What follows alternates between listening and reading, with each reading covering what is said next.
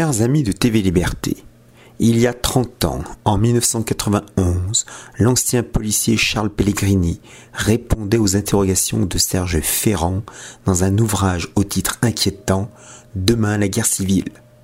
Le thème fait depuis Flores, tant en librairie que dans les débats audiovisuels et sur les réseaux sociaux numériques suite à la fameuse, tribune des militaires mise en ligne sur place d'armes et reprise par Valeurs Actuelles, un sondage de l'Institut Harris montre que 45% des Français estiment que nous allons vers une guerre civile. La France connaîtrait dans les prochaines décennies, dans les prochaines années, voire dans les prochains mois, de terribles déchirements internes. L'hypothèse la plus envisagée opposerait les Français d'origine européenne aux descendants des populations halogènes venues d'Afrique et d'Orient, souvent de foi mahométane, à l'instar des deux tomes du surfait guérilla de Laurent Oberton. Le concept de guerre civile à venir est-il cependant crédible? Si la guerre d'Algérie a conduit au début des années 1960 l'Hexagone au bord de la guerre civile, la dernière en date remonte à 1944-1945 avec la sanglante épuration. Les commentateurs qui parient sur cette éventualité gardent en mémoire la longue guerre du Liban 1975-1990 et s'imaginent des scènes semblables au conflit syrien dans des paysages berrichons, marseillais ou bretons familiers. Ils se trompent des événements comparables n'affecteraient pas l'hexagone, car les tensions supposées pourraient être d'ordre moléculaire, c'est-à-dire de basse intensité.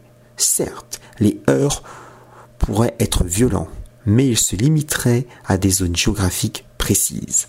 En outre, la France n'est ni le Liban, ni la Syrie ou l'Irak. On voit mal en effet un membre permanent du Conseil de sécurité de l'ONU, détenteur de l'arme atomique, qui dispose de plusieurs centrales nucléaires et des centres de retraitement radioactifs, première puissance militaire de l'Union pseudo-européenne, plongée sans la moindre réaction dans un conflit intérieur. Sait-on par ailleurs que plus de 70 chefs d'État et de gouvernement y possèdent une résidence secondaire? Par exemple, le roi du Maroc séjourne longuement dans un château d'Île-de-France. La dynastie royale belge passe ses vacances sur l'île de Léron. La famille grand-ducale de Luxembourg est mitoyenne du fort présidentiel de Brégançon au bord de la Méditerranée.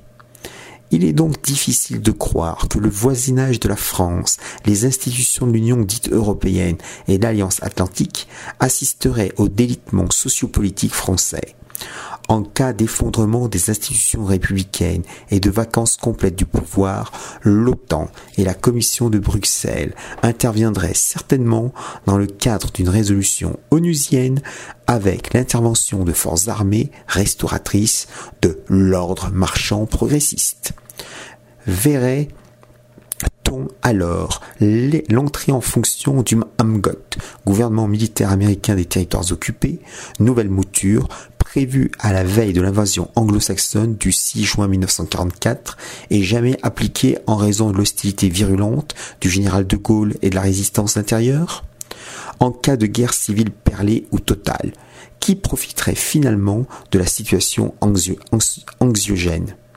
Gageons que le bloc occidental atlantiste BOA serait ravi d'étouffer la voix spécifique française, de la contraindre à rentrer définitivement dans la nasse mondialiste et de lui retirer sa précieuse dissuasion nucléaire à l'avantage de Washington, de Bruxelles et de Berlin, deux fidèles larbins du Capitole, de Wall Street et d'Hollywood.